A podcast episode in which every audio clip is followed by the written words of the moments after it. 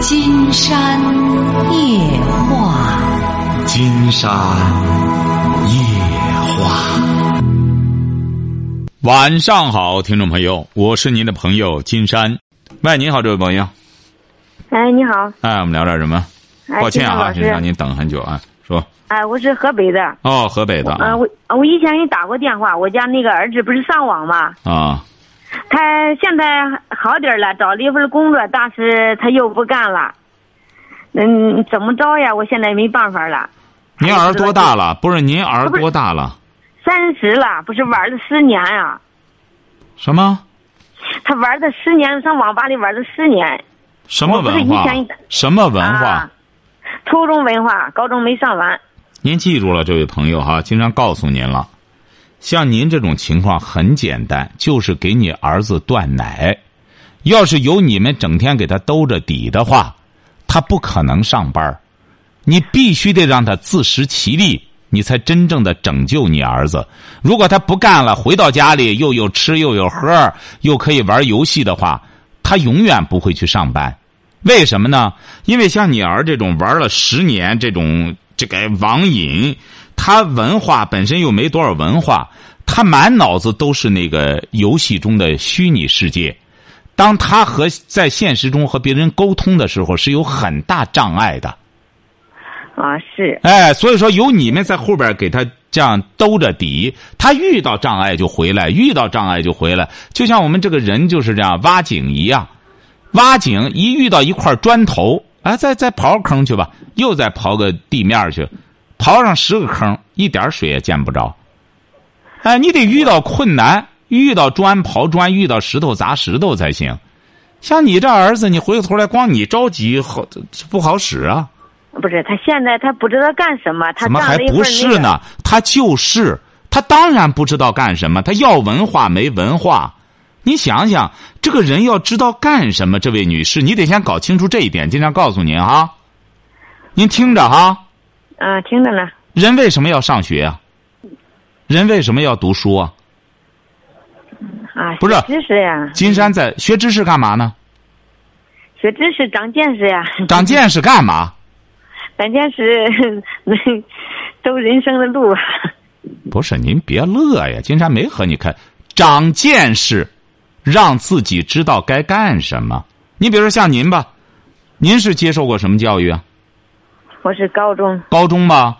你比如为什么你高中你的见识，你指定在某种程度上讲，你指定不如人家那接受了高等教育、大学毕业的人的见识更高，是这样吗？啊是哎，因为他的见识更高，那么他的视野就更开阔，那么他知道该干的事儿就更多。您说是这个道理吧？是哎，所以说，为什么金山不让小孩不让年轻朋友去动这个游戏，特别是上大学之前，因为他一玩了这个东西之后，游戏中的世界和我们的现实世界它是两个世界。你知道，玩游戏的这些孩子，在游戏世界里边他是无所不能的。他认着拿着他那个宝剑一指别人，哐就全都爆炸了，全都就玩完了。他无所不能。那么他到了现实世界中，说白了，他就和别人说几句话，他压力都很大。因为什么呢？他说话说不到点子上，人家别人就讨厌，一给他脸色，这种孩子还特别脆弱。一看别人给脸色，他就以一种恼羞成怒来标榜自己的愤怒，所以说就没法和别人相处。你要记住了，这个不知道该干什么，这就是最大的问题所在，就是玩游戏造成的。人家要不玩游戏的，哪怕人家小学毕业，金山曾经举过例子，金山曾经遇到过一个现在搞房地产的一个老板，他很坦率，他说我上学，我我我我我初中都没上完，金山老师，我就是我那时候也听你节目，我我我最早跟着我叔叔捡捡废品，我最早干捡废品发的财，我跟着他就跟着我叔叔干。后来我知道了，我那时候才才这初中还没毕业，结果是我就自个儿成立了一个废品收购的地方。哎呦，那时候他早啊，他那时候早，后来就发了大财。他说我慢慢的就开始倒腾别的，后来就搞房地产了。但是玩游戏的孩子，他只要玩游戏，这些问题都无从谈起。你能听明白问题所在了吗？啊，听听清楚了哎。，你不要再固执的坚持你的东西，你要再固执的坚持你的东西，你就把你的儿子彻底害了。现在你只能尝试着给他断奶，你还不能太猛了，太猛了之后他他整个就废了，一弄你得不能给他钱了，你自己甚至出去打工去，少沾惹他。他为生活所迫，他也得干事儿，但是也有一定的风险性。您听着哈。啊，听见了。金山在听见也好，选特别在选择上特别举例。有些这种这么大的孩子再这样玩的，您记住了，您要完全不管他还不行，很多玩死的。为什么呢是？那个游戏啊，他玩起来之后啊，这个他是很上瘾的，他不睡觉。而这个人的这个疲惫的报警期一旦过了之后，那么他就不知道了。你看现在猝死的很多年轻人，十八九、二十一二、二十五六就猝死啊？为什么呢？后来金山请教了很多医学专家，他们说很简单，就是他那个是这个呃生物的报警期已经过了，他就没有痛苦了，最终心脏供血供不上去，就立马猝死。哎，金山老师啊，嗯，他那个，他那个胃，他有个有病，现在他那个老好不了。我想问你一下，看有什么好方法？没好方法，他这玩这个的，他这个胃不光胃，将来病多了，他不正经吃饭，这些在有这你你还不是呢？你这个当妈的这个糊涂妈，竟然觉得很难整治你。你你去过网吧吗？你去过网吧吗？呃，去过，他在在家呢，他是刚两天不上班了，他在找，他也不知道干什么。不是，你去网吧，你看到了什么？你去网吧，我这帮你解决问题啊！你别光走你的想法啊。不是，你去网吧，你看到了什么？看他孩子在那儿啥都有吧，睡觉吧，反正啥都有。哎，就是没有正经吃饭的，晓得吧？是。哎，那个胃啊，都是让倒腾给脏了吧胃。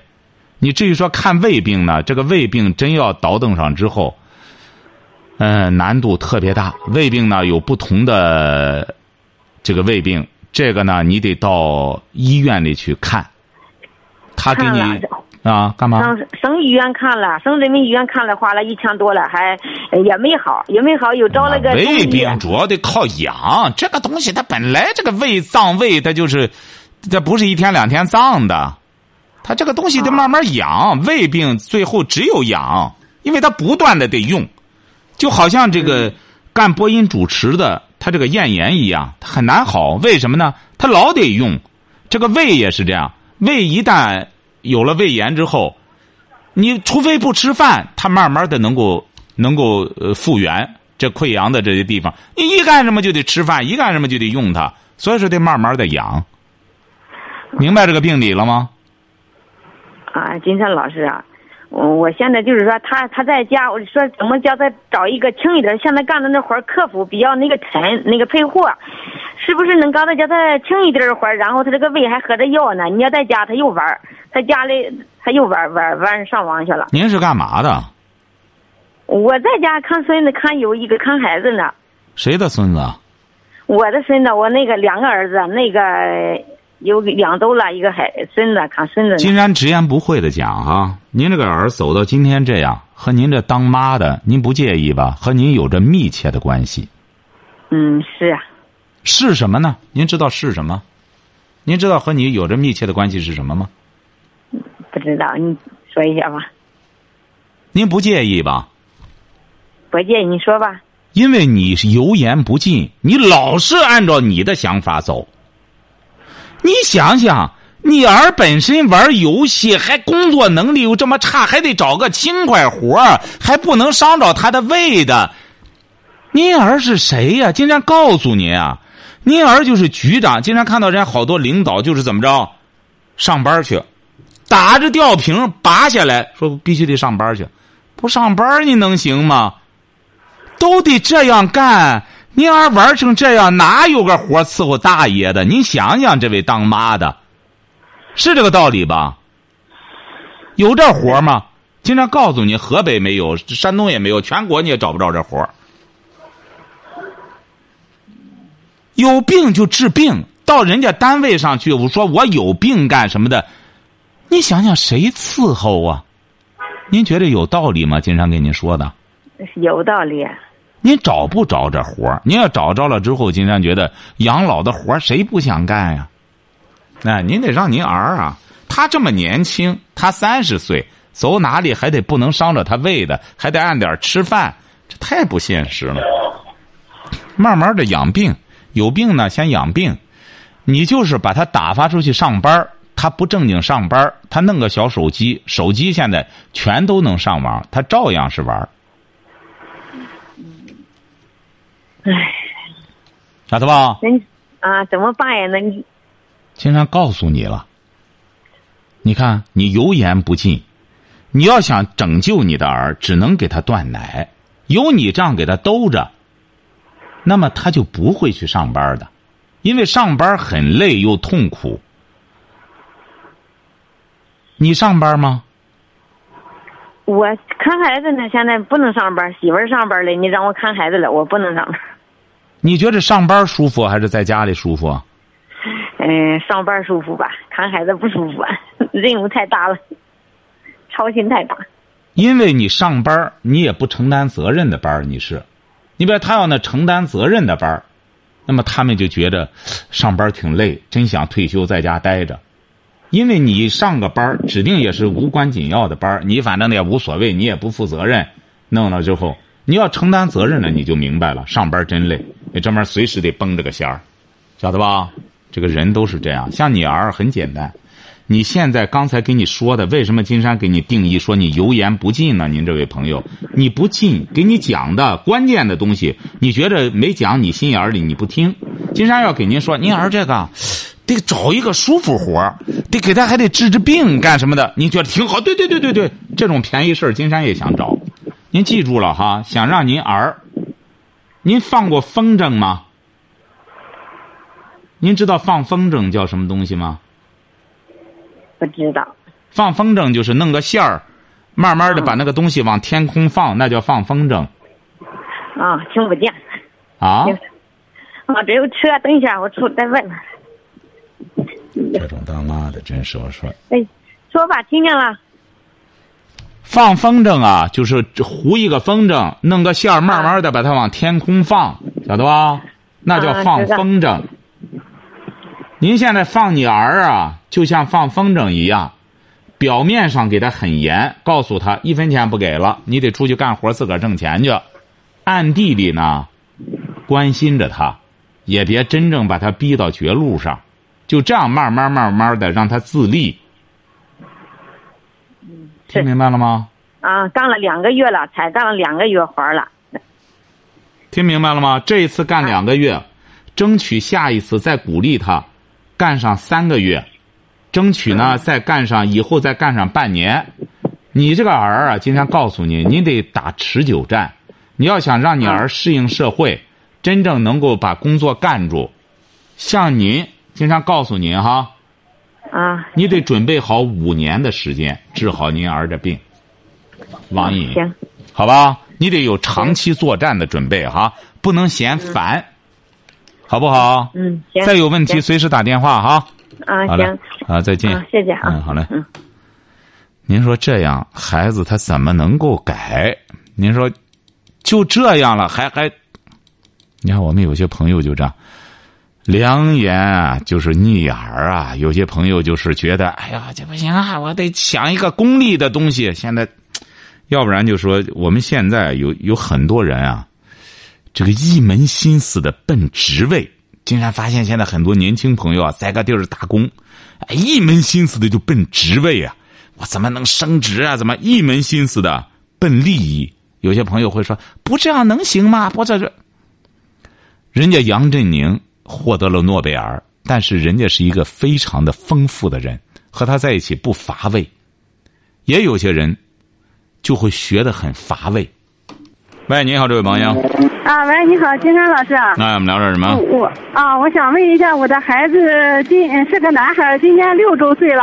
嗯。啊，我想问一下，他那个现在前一段时间上了一个月的那个体验课读心算，现在用想交钱用不用上？小孩。什么什么课？读心算。他上小学了吗？呃，没有，他现在今年升大班他六岁，不是今年得上小学了吗？呃，他是三月小十月份的，正好晚晚上一年。哦，儿子六岁，他这幼儿园开的这个竹心算吗？不是，是外面的。那你为什么不让他在幼儿园好好？这个学费多少钱啊？这个学费一年啊？啊。呃，两千六。不是，您为什么要让他学这个呢？哦，他那一个学这一个不是，呃，那个，呃，小孩就是说是数学上以后学小学小学上数学的时候，不是可以那个，呃，不是，您是哪儿的？您是哪儿的？啊，聊城的。聊城的哈，金山建议你啊，你孩子已经六岁了，你呢不要给他想些这个七拐八拐的一些事儿。一个是呢，幼儿园，他本身也得教授一些文化课，是不是啊？啊！再就是你要真给孩子开小灶的话，你不如呢早一点儿，让他预习一下小学一年级的一些课本包括算术之类的，比你这样再搞些这个，应该说更科学，晓得吧？哦哦。哎，就是正正经的让他跟着教材走就行哈。哦，跟着这教学教学都，他这一个读心算，就是说这小孩算的时候，他现在幼儿园不是让查手指头吗？他那个读心算就是心里有一个小算盘，用小算盘打那个。这个他小算盘经常可以武断的讲，你再怎么弄，他没那他再怎么弄，他也没那小算盘这个竹心算，他也得慢慢的，得经过训练，慢慢的，他做题做多了，自然而然的就能算出来。你不要老想给他找窍门走捷径，晓得吧？哦哦。哎，他没有窍门绝境。学习呢，就是老老实实的，从基础开始打基础就可以，就像盖楼一样，没有窍门晓得吧？哦哦。哎，好嘞，再见哈。喂，你好，这位朋友。哎，你好，金山老师。哎，我们聊点什么？呃，我了解这个，请教一下那感情方面的问题。你多大了？呃，今年二十九岁。嗯，怎么了？这个 这个，因为年龄因为不小了嘛，然后家里人天天催着结婚，然后这前几天这个回老家，熟人介绍一个女同志嘛，跟我年龄呃差不多，都是二十九岁。嗯。然后两个人接触了三次嘛，然后感觉也差不多。呃。因为我在济南工作嘛，然后今天回来了，回来了，给他打电话，然后问了一下这个，他跟他家人说没有？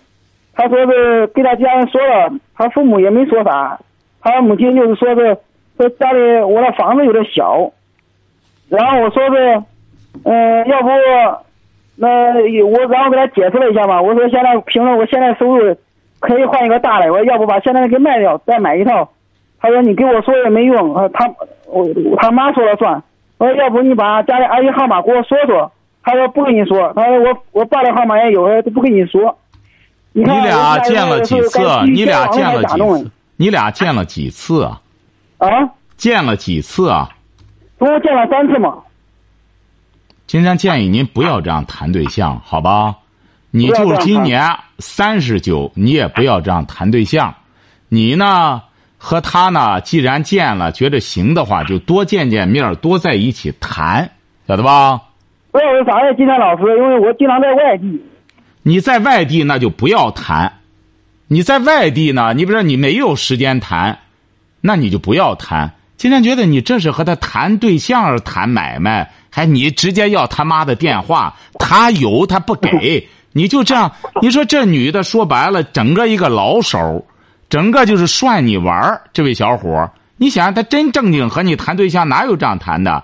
他家嫌你房子小，一见面先挑房子，你还要再给他改大的，你没这样谈对象的。上来先谈，谈呢就是相互了解，相互的看看能不能谈得拢，然后再谈恋爱的事儿，晓得吧？今天老师刚才有个细节我忘了跟你说了，就就是啥嘞？这个我我给他打电话这两天嘛，然后他老是不接，然后我今天发个微信，我说是问你件事儿。然后他说是问的，然后我都没给他说，然后我又又给他打电话，他没接，然后给我回过来了，回过来了，然后我说是你看什么时候给你打电话比较方便，然后他说一个星期以后，啊，那你就一个星期以后再给他打，好吗？就一个星期以后。哎，一个星期以后，好，再见。我们这真是，金山发现现在这 这这就压根儿不叫谈对象了，你看这就。哎呀，金山发现我们这个大漠雄鹰朋友哈，是一位浙江杭州的朋友，真聪明。你看这个浙江人啊，他聪明，聪明在哪里呢？你看他是在杭州，呃，是通过一开始是通过那个蜻蜓。有些朋友呢，要是没有时间听直播、听回放的话，现在也可以听那个考拉。金山呢是自个儿剪，这这有。接近两个月没给人弄了，人家着急了，就是得因为得剪出来，剪出来挺麻烦，所以说也可以听考拉。考拉上呢是金山剪的，蜻蜓这边呢，很多朋友说蜻蜓和考拉还不一样，好像说蜻蜓呢听起来比较是，它它它不一样。说考拉呢是侧重于这个，呃，和蜻蜓的侧重不一样。但是呢，朋友们也可以这个考拉有这个回放，就是金山。重新剪辑的哈，我们这位朋友呢，就是一开始听蜻蜓，呃，回放，他也问回放的事儿，金山一直还没去了解哈，就是说，他说他后来呢，就干脆就让他是一个学校的一个技工学院的这个老师加班主任，他说往往这很多学生呢不太好管，这是咱们浙江金华的一位朋友哈，F K 四七，哎，他说后来呢。他就干脆规定让学生听金山这个节目的回放，说要让他要普及金山夜话的理念，要消费金山的思想。他说他们这班里的同学听了几个月之后，这听了这这这很长时间了，说他规定他们必须得听。现在出早操、打扫教室、寝室卫生，学习状态有明显的提高。他替五十名学生感谢金山，金山在这儿呢，也得替五十名学生感谢我们这这位浙江金华 FK 四七这位大学老师。金山觉得这位老师呢，技工学院的老师啊，他是对学生是非常负责任的一位老师。就是当他听了金山的节目之后，他觉着是个好节目，他就强制学生必须得听，因为他又是班主任。那么听了之后，这五十名学生确实就改变了。那么现在养成了一种良好的习惯。他说也代替了他再去这个调教学生。你看，很会借用借力打力。你看，这就江浙人聪明就在这儿，借力打力。你看，我们有些朋友吧，他听金山的节目，他怎么着呢？他还想千方百计的想挑点毛病。金山说：“那你能挑出来也成。你要能挑出来呢，金山真是闻过则喜。他挑不出来，哎，他还老是觉得，也这这自个儿很能耐梗，然后也不给这个学生干什么。金山觉得这样不好，人就得这样，要见贤思齐，而不是说怎么着呢？这个这个心态一定要健康，这是至关重要的哈。还有。”我让朋友去，昨天呢去聊城金山的签售会，说让金山签名了。他说，因为他在浙江已经听了好几年了。他说，结果是他那个朋友呢，委托的朋友去了以后，也买到了金山签名的书之后，他说他自个儿留下了。他说他留下，他先看完了以后，他再给他寄过去。金山觉得，我们有些朋友哈，你看，真是老是出口转内销。你看这位聊城的。他有一位浙江杭州的朋友，大漠雄鹰是浙江杭州的朋友委托，他他反而是山东的，他没听金山的节目。人家浙江杭州的这位朋友委托他来，这个买金山的书，他呢是替这位朋友来买书。结果现场呢又和金山沟通，又听了金山的演讲之后，反而他把书留下，他要先看。包括金山讲，我们商河的那位朋友也是这样，他在商河。这么多年了，他不知道金山的节目，反而人家他在美国，呃，旧金在美国是洛杉矶的亲戚，反而人家在美国听金山的节目，然后又在美国给他推荐，说你们那边中国有个节目叫《金山夜话》，哎，他然后才开始听的，你看。而他这个亲戚呢，当年的时候去美国也是白手起家，就是一个一位女性朋友，今年也是四十多岁了。当年就是嫁给一个一个这个技术移民，她老公是个大学生，去了之后，她然后自个儿包水饺，现在成为洛杉矶的水饺大王，就这样干起来的。她坚持听金，她在美国坚持听金山的节目。哎呀，所以说这个明智的人啊。他你看会选择，要不然今天呢，金山就写了一篇博客，也是这样。嗯，有一篇有一个也是有人在微博上发了一篇微博，他谈了一个什么问题呢？他就说，这个永远这是他的观点哈，说永远不要低估一个女生和你同甘共苦的决心，但也不要忘记一个女生最怕的。是在你身上看不到希望，这还是个大 V 写的这个。金山就觉得他这个话有问题，就是他在给大学生提建议，就是说，男生不要忘了这个女生和你同甘共苦的决心，但你也不要忘了她要在你身上看到希望。金山觉得这就是一种观念的误导。你比如我们有一位朋友就谈到说三观的问题，德州。已见江湖口哈，他就谈到说，怎么叫三观？这就是三观的问题。你看他这个观念就不对，这个指导思想不是。金山觉得，女生和男生的同甘共苦，应该是对希望的共同打造。女生和男生同甘共苦，是他们俩心甘情愿的，不是女生和男生在一起，那么她很痛苦，陪着男生在一起，她是一种牺牲。那么男生就要给她希望，她在遭罪儿，和男生在一起的时候，他是受受罪儿，他不是这样。现在很多女生上赶着想和男生在一块同居，他不是男生上赶，而女生要上赶着。你要再把这个当做一种付出的话，男生是不承担责任的。你本身你也干什么了？男欢女爱，你怎么能回过头来，呃，还？同甘共苦，你要知道，他得在你身上看到希望，这样反而助长了女生的惰性。所以说，金山觉得呢，女生和男生同甘共苦，应该是对希望的共同打造，而不是牺牲，用牺牲换取男生希望的赏赐。不是说这个女生啊，我和你在一起了，那我就牺牲了。你就得给我希望，赏赐我希望。两个人都是大学生，他凭什么要赏赐你呀？不是男女平等吗？所以说，希望在每个人的手中。女生不是被动的，心中只藏欲望的女生，她是看不到希望的。你们现在有些女生光藏着欲望，除了和男生在一起男欢女爱之外，还得你家得买房子，你家得怎么着的呢？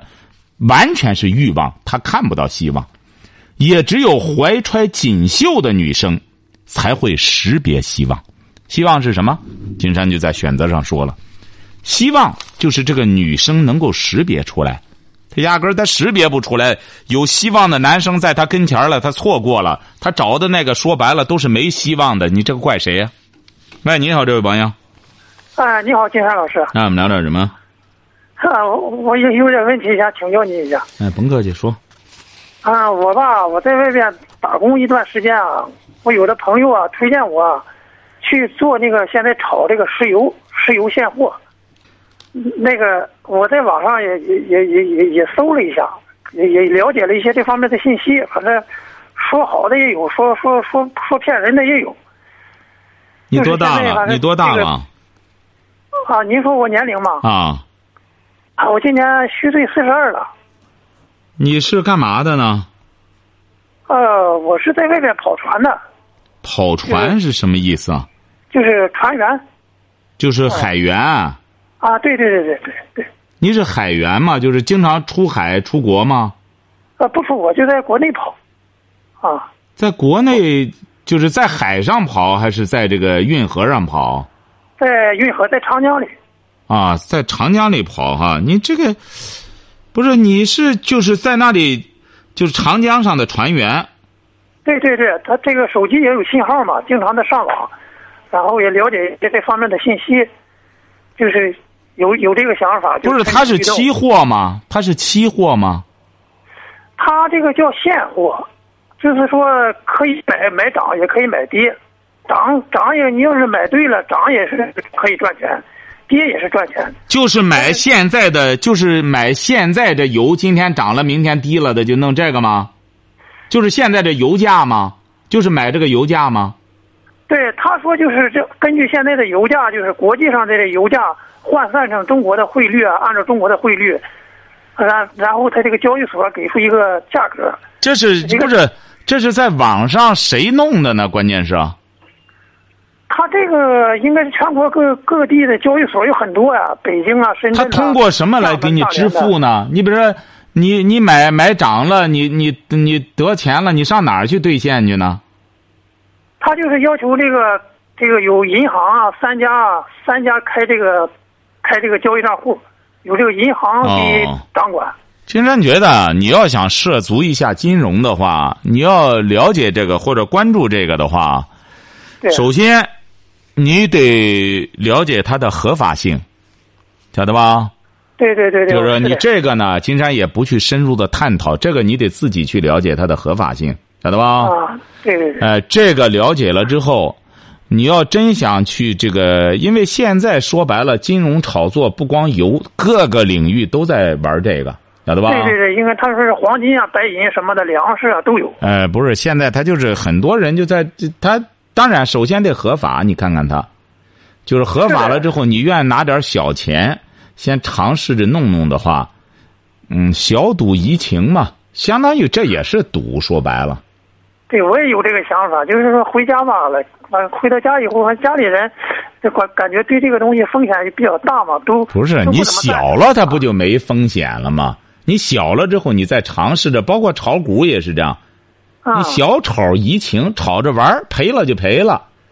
但是这很多人呢，把握不住自己的这种心态，一旦有有一点赢，他就想再投大，慢慢慢慢慢慢慢就给套进去了，晓得吧？哎，所以说你呢，要是在长江上收入还可以的话，金山建议你还是好好的干好本职工作。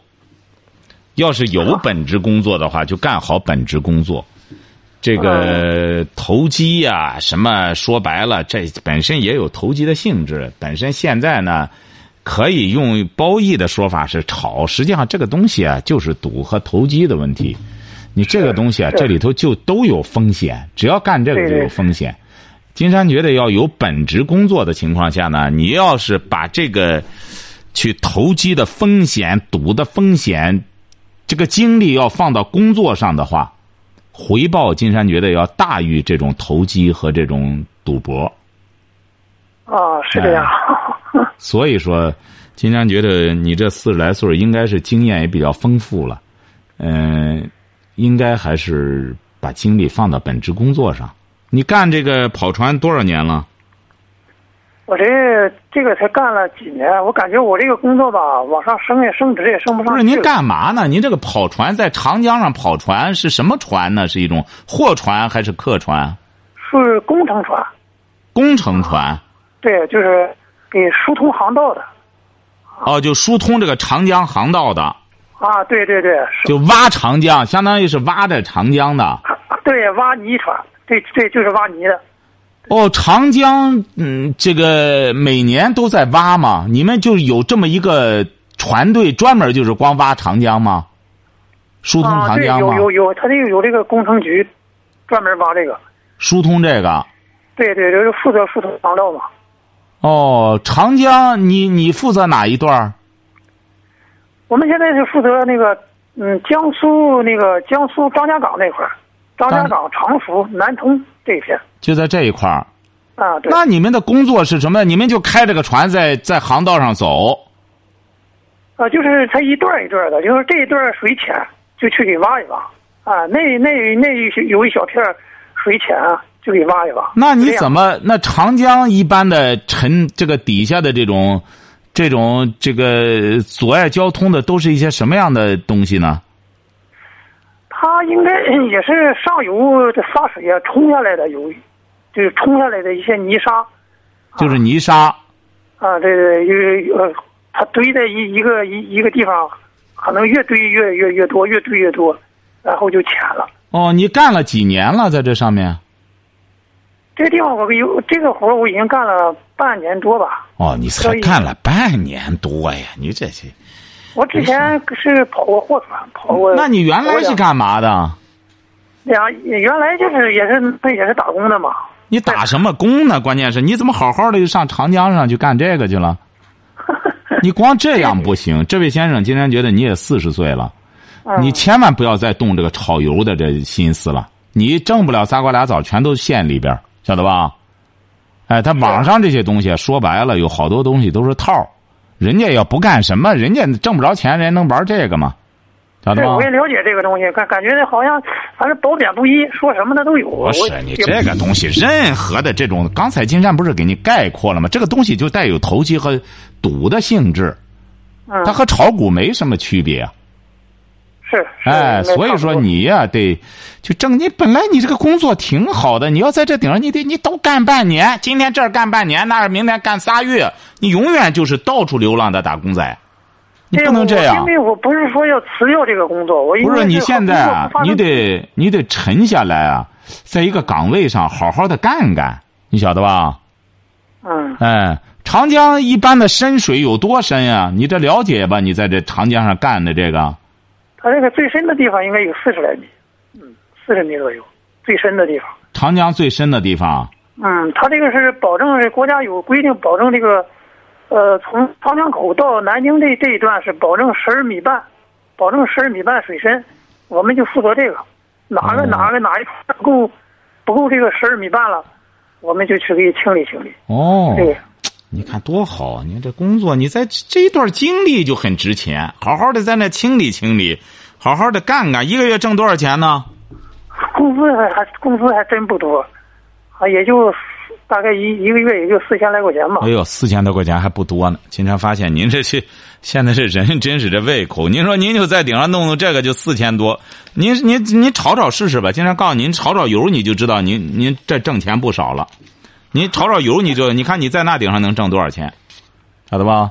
金山是了解了不少炒股的朋友，最终炒多少年了，最终弄来弄去的不赔不赚，晓得吧？是。哎，所以说你这四千来块钱不少，你得好好的把这四千多块钱真正的把它，就是怎么能够很好的把它运用好，然后把自己这个工作再弄好。建立起自己的一种精神后花园来，你这样生活的才有情调，才有意义，晓得吧？今天觉得你这长江上这个多好啊！你看四千多块钱，好吧，你慎重哈，希望你慎重哈。那金山老师，您的意思就是我，就是我不要涉足这个东西是吧？没错，金山就直言不讳的告诉您吧，你弄进去你试试，金山可以在这里给你预测，不是给您泼冷水，嗯，赔的可能性极大，你。我我想法是想要那个少量的想先先您试试吧，您试试吧。你要赚大钱呢，你也甭说赚大钱，起码赔不了，你再给金山打个电话，好不好？啊。你就看看，这到那时候你要赔了，你再问金山，你怎么知道我就得赔呢？金山再告诉你哈，根据你的，根据和你的对话，就感觉到你玩这个你玩不了，晓得吧？嗯嗯。哎，好嘞，再见哈。好嘞，谢谢谢谢金老师。哎，好嘞好了。哎呀，您说我们现在有些朋友四千多块钱工资还是不多，也不知道他要挣很多钱要干什么。关键是，好，今天晚上金山就和朋友们聊到这儿。